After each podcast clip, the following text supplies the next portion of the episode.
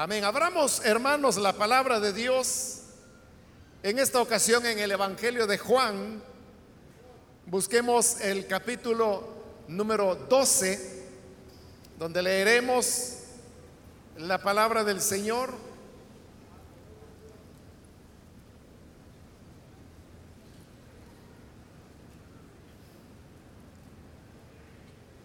El Evangelio de Juan, capítulo número 12, los versículos 42 y 43 nos dicen, con todo eso, aún de los gobernantes, muchos creyeron en él. Pero a causa de los fariseos, no lo confesaban para no ser expulsados de la sinagoga, porque amaban más la gloria de los hombres que la gloria de Dios.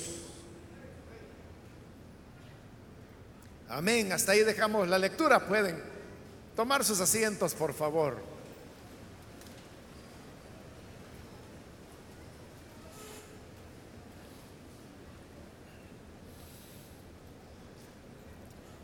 Hemos leído en esta oportunidad del capítulo 12 del Evangelio de Juan, el cual nos traslada ya muy cerca de la semana de la pasión, como se la conoce, la cual realmente comienza en el siguiente capítulo, que es el 13. Esto significa que ya el ministerio de nuestro Señor había prácticamente llegado a su final y eso significaba más de tres años de ministerio a través de los cuales el Señor había estado instruyendo a las personas, dándole demostraciones de poder a través de las señales, milagros, sanidades que él hacía, pero también a través de las palabras a través de las cuales él se presentaba a sí mismo como el Salvador e invitaba a las personas a creer en él.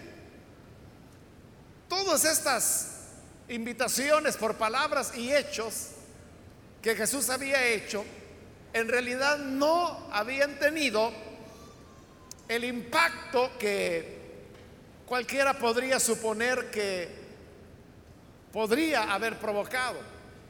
Porque en los versículos anteriores a los que hemos leído es donde vemos cómo se nos cuenta de, a pesar de todo lo que el Señor había dicho y hecho, la mayor parte de ellos seguían sin creer.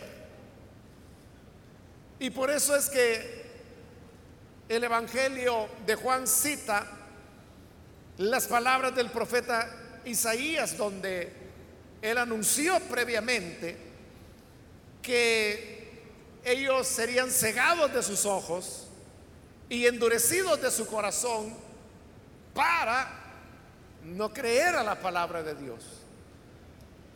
Pero eso no significaba que nadie creyera en el Señor o que todos lo habían rechazado. Pues como lo leímos en el versículo 42, se nos dice que con todo eso, es decir, con todo y esas personas que no creían, habían otros que sí. Y dice que aún de los gobernantes, muchos creyeron en Él.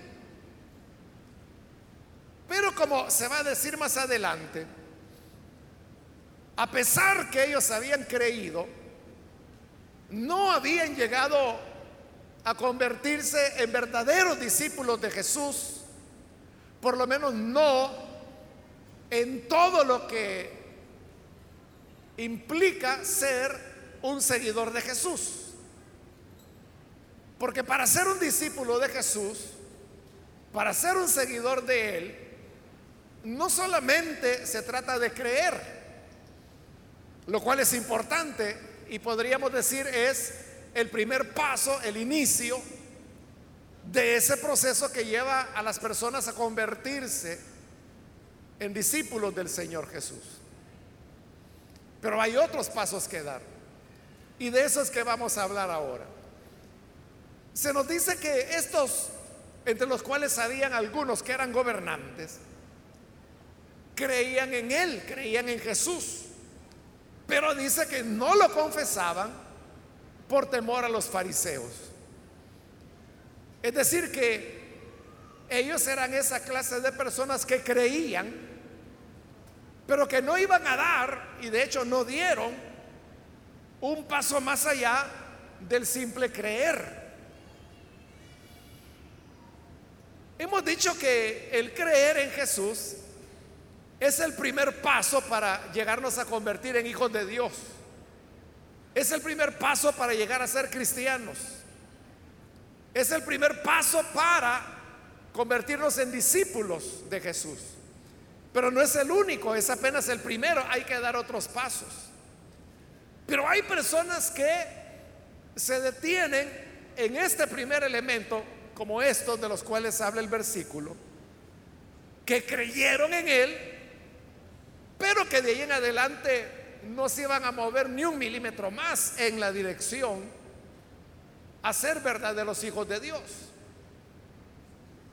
Porque esto, hermanos, de decir que se cree, como he dicho, es importante. Pero también hay que, que saber qué implica esa palabra creer. Porque algunos toman esa palabra creer de la manera más simple en que se puede tomar. Es decir, si usted viene y le pregunta a una persona, mire, ¿y usted cree en Jesús? Y le responde, claro, claro, yo sé que Jesús existió, yo sé que Él es una realidad, claro que creo en Él. Pero entonces note, esa persona está entendiendo la palabra creer, como le dije, de la manera más simple. Porque la pregunta que se le hizo fue, ¿usted cree en Jesús? Pero él la entendió en el sentido más sencillo que es que si cree que Jesús existió. Pero eso es una cosa diferente. Porque hay gente que cree que Jesús existió, que es un personaje real, y no solo porque la Biblia lo diga, sino porque hay fuentes extrabíblicas en la historia, sobre todo, que hablan que existió un personaje llamado Jesús. Pero no estamos hablando de creer que si Él existió o no. Porque le digo, hay gente que cree que Él existió, pero no creen, por ejemplo, que Él haya sido el Hijo de Dios. Tampoco creen que Él haya sido el Salvador. Entonces uno puede creer muchas cosas, pero el creer en Jesús del cual estamos hablando es un creer que hace que la persona deposite su vida y todo el origen, diríamos, o, las direcciones de sus decisiones, dependerlas de esa fe que se tiene. Si usted me pregunta, mire, ¿y usted cree que existe este púlpito? digo, claro, yo sí creo que existe, sí, lo estoy tocando, sé que es real, sé que no es una imaginación, tiene materia, es duro, lo puedo sentir. Ahora, si usted me dice, y usted cree que este púlpito puede dirigirle su vida, le voy a decir que no. Porque es un objeto inanimado que no tiene nada que decirme. Entonces, vea, yo creo que existe, pero no creo que pueda dirigir mi vida. Así hay muchas personas. Creen en Jesús, pero ese creer no va más allá del simple reconocimiento que Él existe o incluso puede haber personas que digan sí, yo creo que Jesús es el Salvador, yo creo que Él murió para el perdón de los pecados. O puede incluso haber alguien que diga, yo creo que Jesús es el único camino a la vida, como Él mismo lo dijo. Pero de creer eso y no hacer nada más, no moverse nada más, sería simplemente como hacer una declaración de conceptos que los tenemos porque los hemos escuchado de otras personas.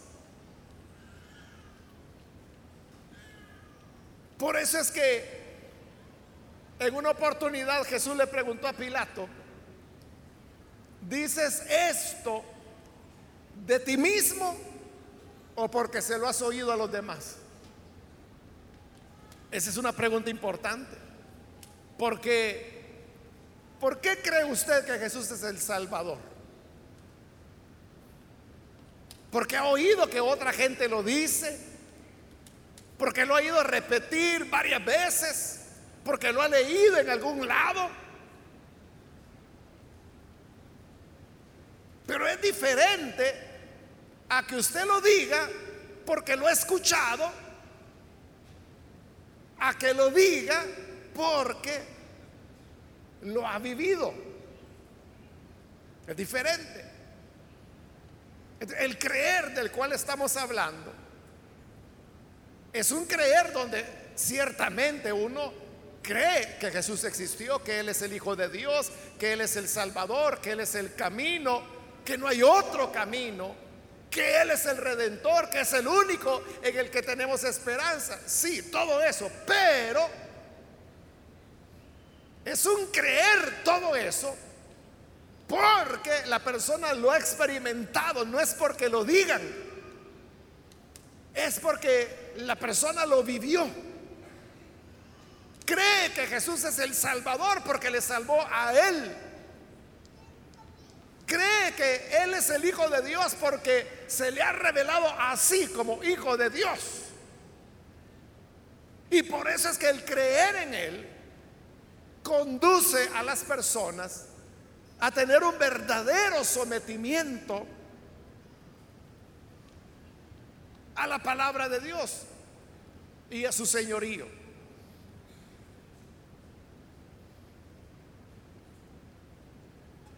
Lo que ocurre, hermanos, es que en eso de decir yo creo, muchas personas lo utilizan solo como una excusa para quedarse siempre en su mismo tipo de vida.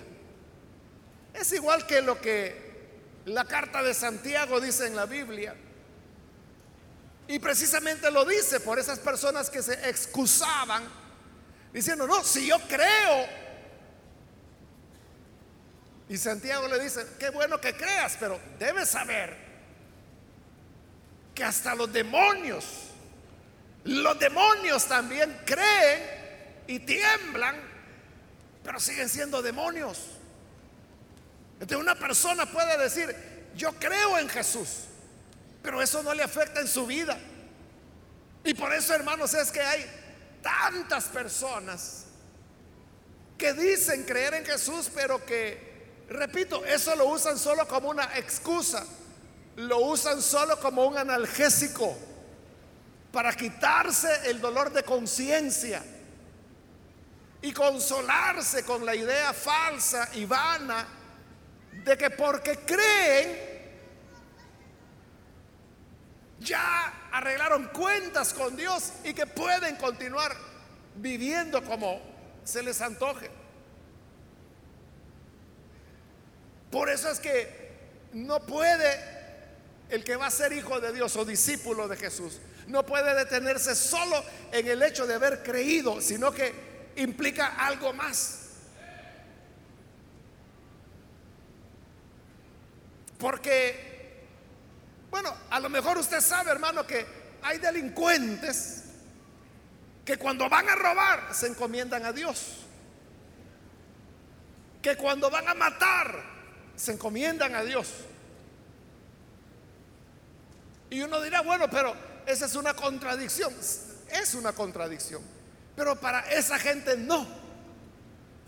Otra vez, porque ellos creen que porque ellos dicen, ya creo, creo en Jesús, piensan que con eso ya todo quedó resuelto y que no deben hacer nada más.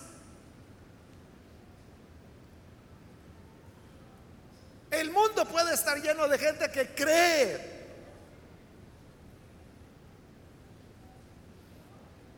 Hace unos años,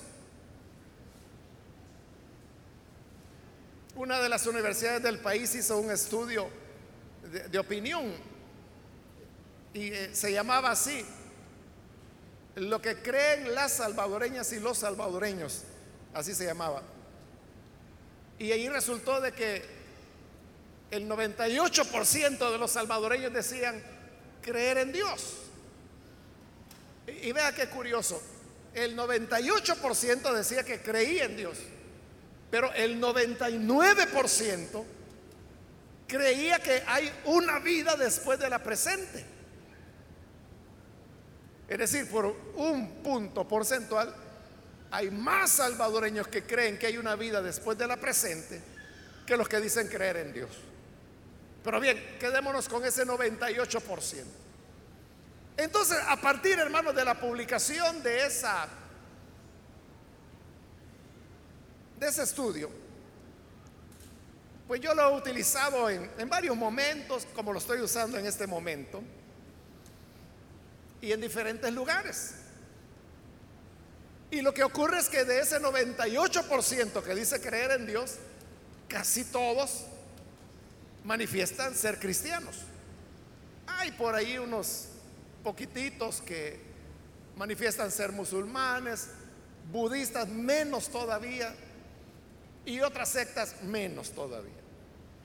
Pero la inmensa mayoría eran cristianos. Entonces, por eso es que yo decía, y yo lo dije en varios lugares, en ponencias, en predicaciones, en la iglesia y en otros lugares donde me toca hablar. Entonces yo decía, el 98% de los cristianos, perdón, el 98% de los salvadoreños manifiestan ser cristianos. Entonces decía yo, estamos en un país que es muy cristiano. Hasta que en una ocasión, no me recuerdo dónde, no fue en la iglesia, fue en otro lugar. Una persona que también no me acuerdo quién fue se me acercó y me dijo, mire, me dice, no es, me dice, que el 98% de los salvadoreños sean cristianos, me dijo. Sino que es que el 98% de los, de los salvadoreños dicen ser creyentes. Entonces, no es que seamos un país de cristianos, somos un país de creyentes. ¿Y cuánta verdad tenía él? O ella, porque no me acuerdo si fue hombre o mujer cuando me dijo eso. Y desde ahí yo lo corregí, o sea, ya, ya no digo eso, sino que digo que somos un pueblo muy creyente, ya no digo cristiano, porque tiene razón. Porque una cosa es ser creyente y otra cosa es ser cristiano, ¿no? Cristiano es el que sigue a Jesús. Creyente es el que cree, como estos, que creían pero nadie sabía que eran creyentes. Y vea, eso es lo que ocurre en nuestro país. Hace poco, como cosa de un mes, me escribió un hermano de, fuera del país. Yo ni lo conozco y ni sé cómo él consiguió mi dirección. Bueno, la cosa que me escribió. No me acuerdo de qué país es él. Pero él me decía, he oído, me dice que en El Salvador más del 40% de la población es evangélica. Sí, le dije yo, eso es lo que dicen las encuestas. Entonces me dice, yo me hago una pregunta, me dice. ¿Cómo es? Me dice que si en su país hay tantos evangélicos, me dice. ¿Por qué su país, yo oigo, me dice, que es uno de los más violentos del planeta? Bueno, ese es un tema que lo hemos hablado varias veces. Y eso le respondí yo. Yo le dije, es que la iglesia no está haciendo bien las cosas. O sea, algo está fallando en esa ecuación, porque uno podría pensar, ¿no? Que a mayor cantidad de creyentes, pues en el país se debería ver el efecto. Pero ahí está el punto, que estamos hablando de creyentes, pero no estamos hablando de verdaderos seguidores de Jesús. Y eso usted lo puede ver en que en la calle usted encuentra vehículos, microbuses, buses que llevan eh, leyendas como Cristo viene o arrepiéntete que Cristo viene pronto. Es decir, estas personas que conducen estos vehículos son creyentes. Y por eso es que ponen calcomanías como Jesús es mi Salvador o cree en Él. O calcomanías más ocurrentes como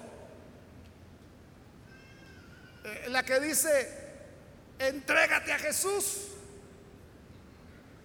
Y si no te agrada, pues algo así es la idea. Te puede retirar y Él te devuelve tus pecados. Toda esa gente creyente. Pero esos vehículos y esos microbuses que usted ve, ¿cómo actúan? Son de esos que le pitan de todo a la gente. Son esos que manejan agresivamente. Son esos hermanos que dejan secuelas de accidentes. Y uno dice, bueno, ¿y cómo es que este anda ahí? El gran rótulo en el vehículo que dice Jesús te quiere salvar y ellos andan atropellando gente o insultándola, pitándoles de todo. Ahí lo tiene. Creyentes, más no cristianos. Porque el decir yo creo en Él es una manera cómoda de mantenerme haciendo lo que a mí me gusta hacer. Y seguir llevando la vida que a mí me agrada y no la que le interesa al Señor. Pero de lo que estamos hablando es de una auténtica conversión. Y una auténtica conversión es aquella donde sí, inicialmente la persona cree, es el primer paso. Pero luego debe dar más pasos más, que son los que no daban estos gobernantes. Porque dice el 42, muchos creyeron en él. Pero a causa de los fariseos no lo confesaban. Es decir, no lo decían. Como Pablo explica en su carta a los romanos, el confesar es algo que se hace con la boca. Y ahí viene la gran diferencia. Que usted puede decir, no, es, es que yo creo. Mientras no lo diga, cualquiera le cree que es cierto lo que está diciendo. El problema es cuando llega el momento en que usted dice delante de otras personas, yo creo. Y ahí donde los otros saltan. ¿Qué? ¿Usted creyente? Entonces soy santo yo. ¿Usted es creyente? ¿Usted es hijo de Dios? Porque saben el tipo de vida que lleva. Siempre, hermanos, me acuerdo de cuando iniciaba el ministerio allá en Santa Ana y como la iglesia comenzaba, entonces a mí me tocaba llegar temprano, abrir la puerta, abrir las ventanas y, estaba ahí pues dándole la bienvenida a los hermanos. Cuando llegó un hermano y se puso a platicar conmigo y estábamos en la calle. Estábamos conversando cuando en eso venía otro hombre. Y este hombre, yo no lo conocía, y él se detuvo y, me comenzó a preguntar, ¿y usted viene aquí a esta iglesia? Sí, le dije yo. Ah, ¿y cómo es eso? Me dice. ¿Cómo es eso del Evangelio? Yo quiero saber. Entonces, yo comencé a explicarle. Y le dije, mire, el Evangelio pues es, es sencillo. Y es que la palabra de Dios dice que todos hemos pecado, que estamos destituidos de la gloria de Dios. Pero Cristo vino para que todo aquel que en Él crea no se pierda, sino que tenga la vida eterna. Yo le estaba haciendo la presentación del Evangelio porque él me había preguntado. Y me seguía haciendo más preguntas. Pero en eso de que él hizo una pregunta, no recuerdo cuál era, pero era de eso, de creer al Evangelio. Entonces me preguntó algo más. Pero cuando yo iba a responder, el otro hermano, que había llegado antes y que estaba platicando conmigo, él comenzó a responderle al amigo. Pero el amigo entonces le volteó a ver y le dijo, mire, usted cállese. Le estoy preguntando a él. A usted no le creo nada porque yo lo conozco. Pues sí, dígame, me dijo a mí. Y el hermano aquel yo vi que cambió de colores. Claro, yo por educación pues no le pregunté hermano y él por qué dice eso. Pero era evidente que algo estaba mal en su vida. Ese es el problema, hermanos. Porque si usted dice, mire, yo creo, pero lo que pasa es que yo me lo guardo para mí, ahí no hay problema. Por eso es que ellos no confesaban, porque no querían problemas. Pero cuando una persona confiesa y se declara y dice, yo soy creyente, eso tiene implicaciones. Porque decir soy creyente significa que usted debe llevar una vida que está en armonía con las enseñanzas del Evangelio. ¿Qué se espera de alguien que cree en Jesús? Se espera honestidad, se espera verdad, se espera rectitud, se espera que no sea una persona mal hablada, se espera que no sea un lengua suelta, chismoso. Es decir, hay ciertas condiciones éticas que debe tener todo aquel que cree. Y me estoy recordando, hermanos, en este momento de cuando comenzaba esta iglesia y con los jóvenes salíamos a predicar a donde se nos ocurriera y donde hubiera lugar. En esa ocasión andábamos el grupo de jóvenes en una colonia, tuvo que ser aquí a los alrededores. No recuerdo nada, solo me recuerdo que había una bajada. Entonces nosotros nos fuimos a la parte de arriba y nos pusimos a cantar. Y claro, le estoy hablando de 1977, 78, 79. En esa época oír cantar en la calle cantos evangélicos pues atraía a la gente. Y eso es lo que hacía, por eso lo hacíamos, cantábamos para que la gente llegara y cuando ya llegaba, entonces se le designaba a algún hermano para que presentara el mensaje. Entonces era como una predicación breve de unos 8 o 10 minutos y luego todos íbamos ya a hablar personalmente a cada persona, invitarles a creer en Jesús.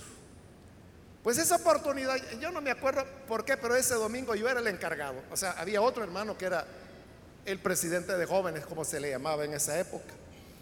Y yo no era nada más que un colaborador, pero no me acuerdo, quizás no pudo él, la cosa es que ese día yo era el encargado. Estábamos cantando cuando llegó la gente entonces, cuando llegó la gente, la cuestión es que nunca le decíamos con anticipación quién era la persona que iba a hablar esas palabras. Entonces, había un hermano, un muchacho ahí que andaba con nosotros, que yo lo veía, que él era muy dedicado, le encantaba evangelizar, iba a todas las actividades, nunca fallaba. Entonces, cuando ya estaba la gente y se terminó de cantar, yo le dije a este hermano, vaya, pasarle, dije, hablar. Y él hizo lo grande, No, me dice, aquí no. ¿Y por qué le digo yo? Porque aquí me conocen. Bueno, me dejó así algo turbado. Y le dije, a otro, bueno, bueno, pasamos y pasó el otro. Y después yo me quedé pensando, bueno, ¿y por qué no quiso este? Ahí viene el tema. Que confesar a Jesús ya públicamente significa que la persona tiene ciertas características morales. Y si no las tiene, viene ese tipo de conflictos, ese tipo de choques. Y eso es lo que pasaba con ellos, que no confesaban a Jesús, no lo decían. Y por eso es que hay personas que se apenan, ellos dicen que creen, pero cuando le preguntan, mire, ¿verdad que usted era el que el domingo estaba entrando a tal iglesia? No, no era yo. ¿Cómo no? Si ustedes lo conozco bien, no, es que mire, usted no sabe que yo tengo un hermano gemelo. Es igualito, siempre me confunden con él. Pero él se avergüenza. Y como el Señor dijo, aquel que se avergüence de mí delante de esta generación adúltera y pecadora, yo me avergonzaré de él delante de mi Padre y delante de sus santos ángeles. Amén. Más el que me confiese delante de los hombres, yo también le confesaré delante de mi Padre, delante de sus ángeles. Pero dice además que ellos no confesaban a Jesús para no ser expulsados de la sinagoga. No querían que los expulsaran de la sinagoga. Es decir, no querían tener una ruptura en lo que había sido su práctica de vida de todo el tiempo. Entonces vea, la conversión siempre trae una ruptura. No es que uno la busque. La ruptura se produce porque el Señor es la luz. Y el que anda detrás del Señor, el que anda con Jesús, como dice la Biblia, tendrá la luz de la vida. Y usted sabe que no hay luz entre la comunión y las tinieblas. Por lo tanto, siempre se producirá una ruptura, que no es que uno la busque.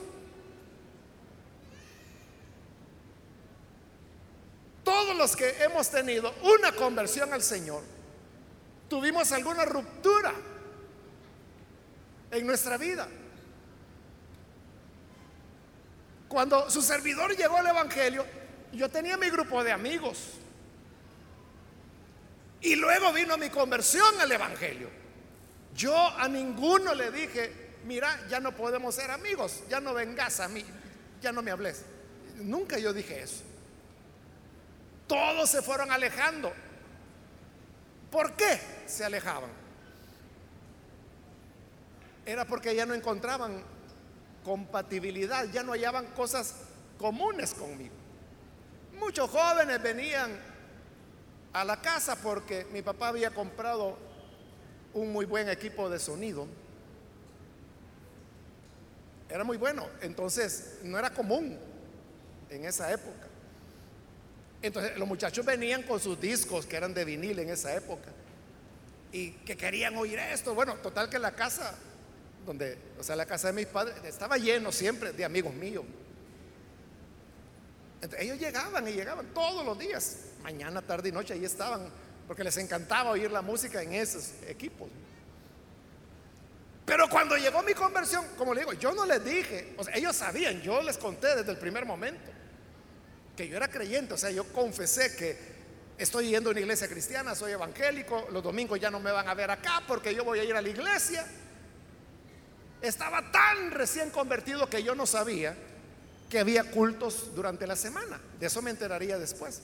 Entonces yo creía que era solo los domingos. Y por eso yo le dije a ellos, los domingos ya no voy a estar aquí, voy a la iglesia. Bueno, y eso continuó varias semanas, hermano.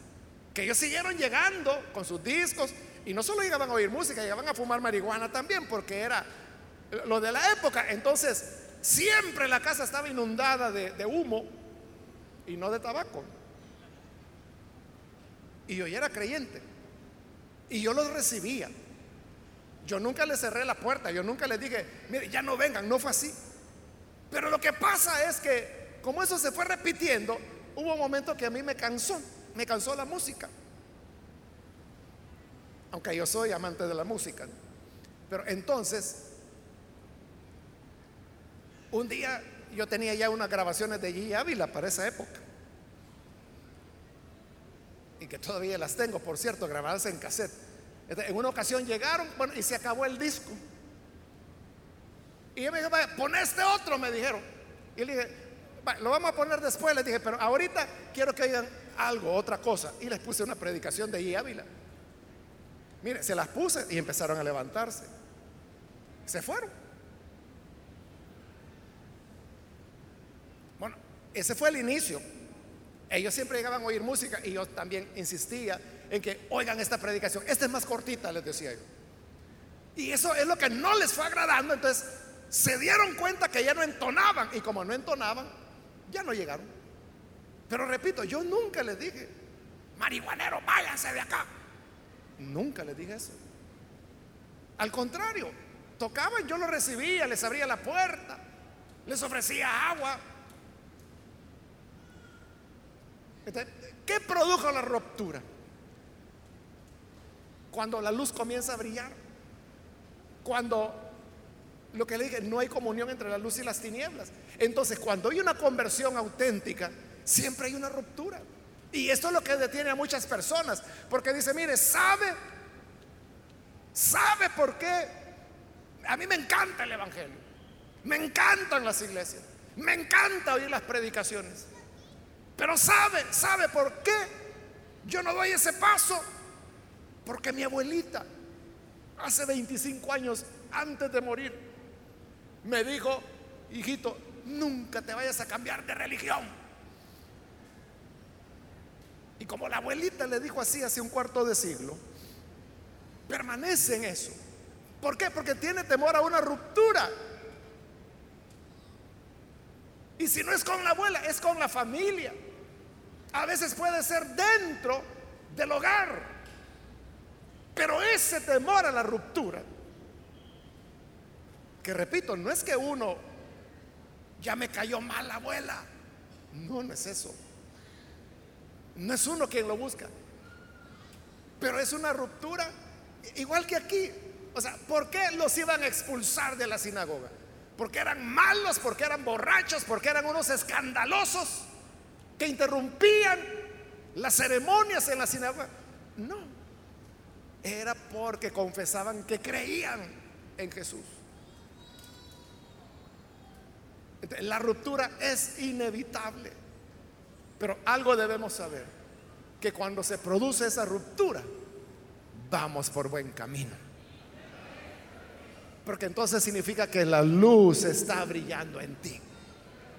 Pero si tú tienes 30 años de que dices que eres creyente, pero tus amigos siguen siendo los de mismo, la familia ni cuenta se ha dado, te tienen como el payaso de la oficina a veces dice algunos chistes muy colorados, pero como eso es lo que más gracia le da a la gente, lo tienen como el personaje más favorito y cada fin de año le dan el premio al más popular de la oficina.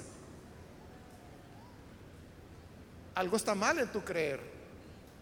Esa no es conversión porque no hay una ruptura. Y termino, y Jesús resume todo esto en el versículo 43, cuando dice que el problema con estos es que amaban más la gloria de los hombres que la gloria de Dios. aquí se trata que debemos escoger. ¿Qué preferimos? ¿La aceptación, los elogios que los hombres dan? ¿O la aceptación y los elogios que Dios da?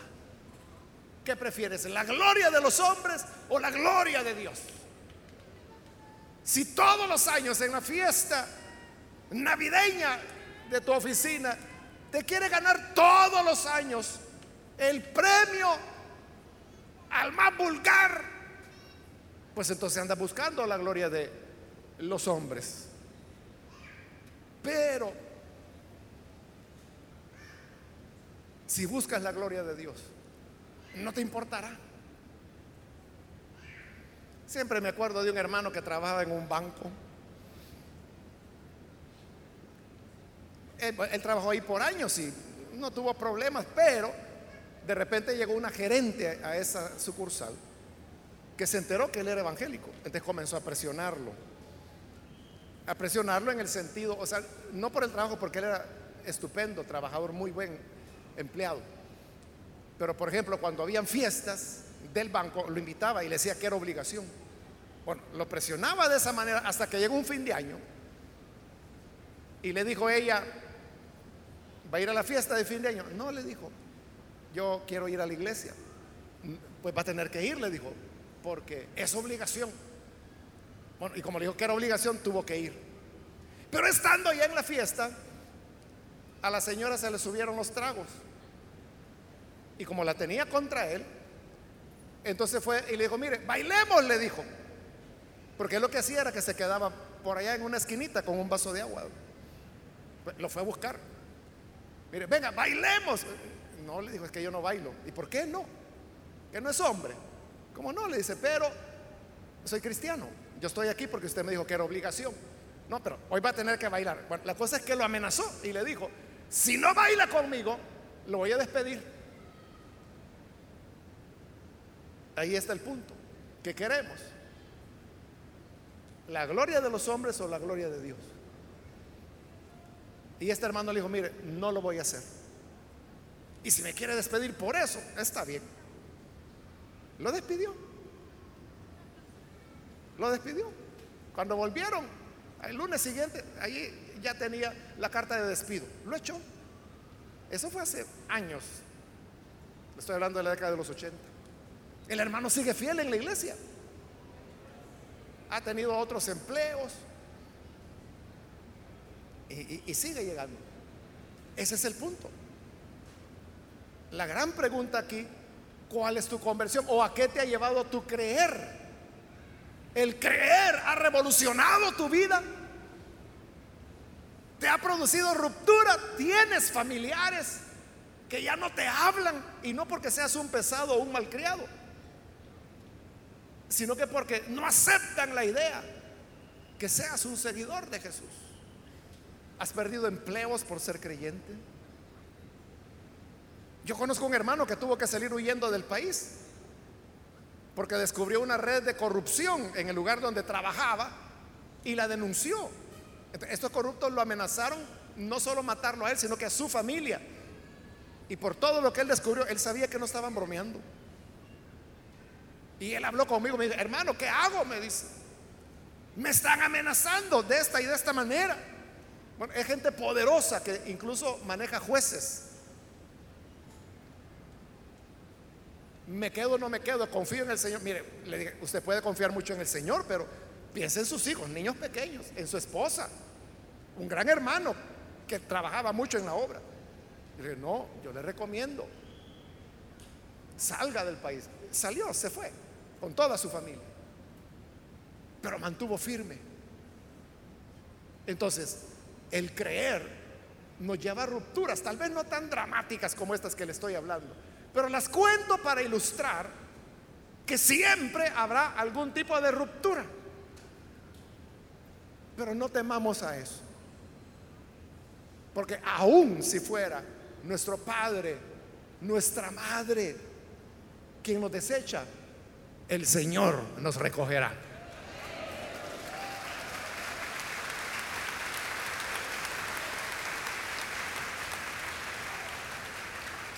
Es la gloria de Dios antes que la gloria de los hombres. Vamos a cerrar nuestros ojos. Quiero hacer una invitación para las personas que todavía no han recibido al Señor Jesús como su Salvador. Si este es su caso, yo quiero hoy animarle para que usted pueda venir y pueda recibir al Señor Jesús como su Salvador. Si hay alguna persona que ha oído la palabra y hoy usted entiende mejor eso de la conversión o de creer. Quizá usted pensaba que eso de creer es comprarse una Biblia y decir yo ya creo. O pensaba que creer era cambiarse de iglesia. Pero no. El creer es confesar públicamente que somos creyentes es aceptar que habrá rupturas por causa de nuestra fe. Y es seguir a Dios antes que a los hombres. Si hay algún amigo o amiga que hoy necesita venir para creer en el buen Salvador, yo le invito para que ahí en el lugar donde está, se ponga en pie en señal que usted desea recibir al Hijo de Dios y vamos a orar por usted. Hay alguien que necesita creer, venga, póngase en pie. Hoy es un buen día para que la gracia del Señor le alcance. Hemos visto que no basta con decir yo creo. El mundo está lleno de gente que dice creer, pero el mundo sigue siendo el mundo. Quiere ser un verdadero discípulo de Jesús. Quiere ser un verdadero hijo de Dios. Un verdadero cristiano. Una verdadera cristiana. Póngase en pie en este momento y vamos a orar. Toda aquella persona que hoy quiere recibir a Jesús como su Salvador, póngase en pie. Y venga, vamos a orar. Acérquese. Muy bien, aquí hay un joven, Dios lo bendiga, bienvenido. Alguien más que necesita pasar. Póngase en pie. Aquí hay otro joven, Dios lo bendiga, bienvenido también. Alguien más. Si usted se encuentra en la parte de arriba, de igual forma puede ponerse en pie y pasar. También quiero invitar si hay hermanos o hermanas que se han alejado del Señor, pero hoy necesitan reconciliarse. Póngase en pie también y venga, vamos a orar por usted. Cualquier amigo, hermano que hoy necesita hacer un acto sincero de entrega al Señor, póngase en pie. Venga, queremos orar. Muy bien, aquí hay otro joven, Dios lo bendiga, bienvenido también. Alguien más que necesita pasar. Venga con toda confianza. Hoy es cuando la gracia de Dios le llama. Jesús le espera con los brazos abiertos. Muy bien, aquí hay una joven también. Dios la bendiga bienvenida. Alguien más que necesita pasar. Le invito para que venga, ya que hoy es el día de salvación, hoy es el día aceptable. El día que usted estaba esperando, ese día que usted decía, yo sé que un día yo llegaré. Hoy es ese día. Póngase en pie y venga. Muy bien, aquí hay otra persona, Dios la bendiga, bienvenida. Alguien más que necesita venir. Acérquese que hoy es cuando la gracia de Dios le está invitando. ¿Hay otra persona?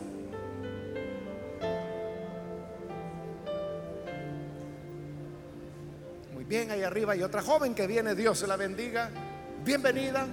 Voy a terminar hoy la invitación. Si hay alguien más que necesita venir al Señor, póngase en pie en este momento, porque este es ya el último llamado que he hecho. Muy bien, aquí hay otro hombre, Dios lo bendiga, bienvenido. Aquí hay otra joven que pasa, Dios la bendiga. Y aquí hay otra joven más que pasa, Dios la bendiga. Acá hay una niña, Dios la bendiga, bienvenida también. Alguien más que aprovecha esta última invitación.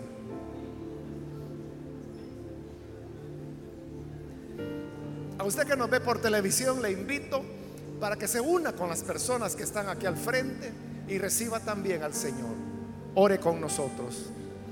Padre, te damos las gracias por estas personas que están aquí al frente, como también aquellos que a través de televisión, de radio, de internet, están uniéndose y recibiéndote como Salvador Gracias Señor porque en ellos hay ahora un entendimiento de lo que significa el creer.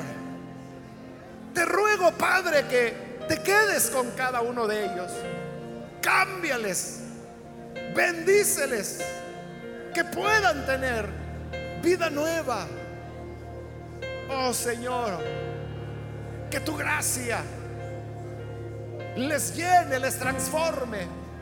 Y ayúdanos a todos para que nuestro creer vaya más allá y dé los pasos que se necesitan para una auténtica conversión.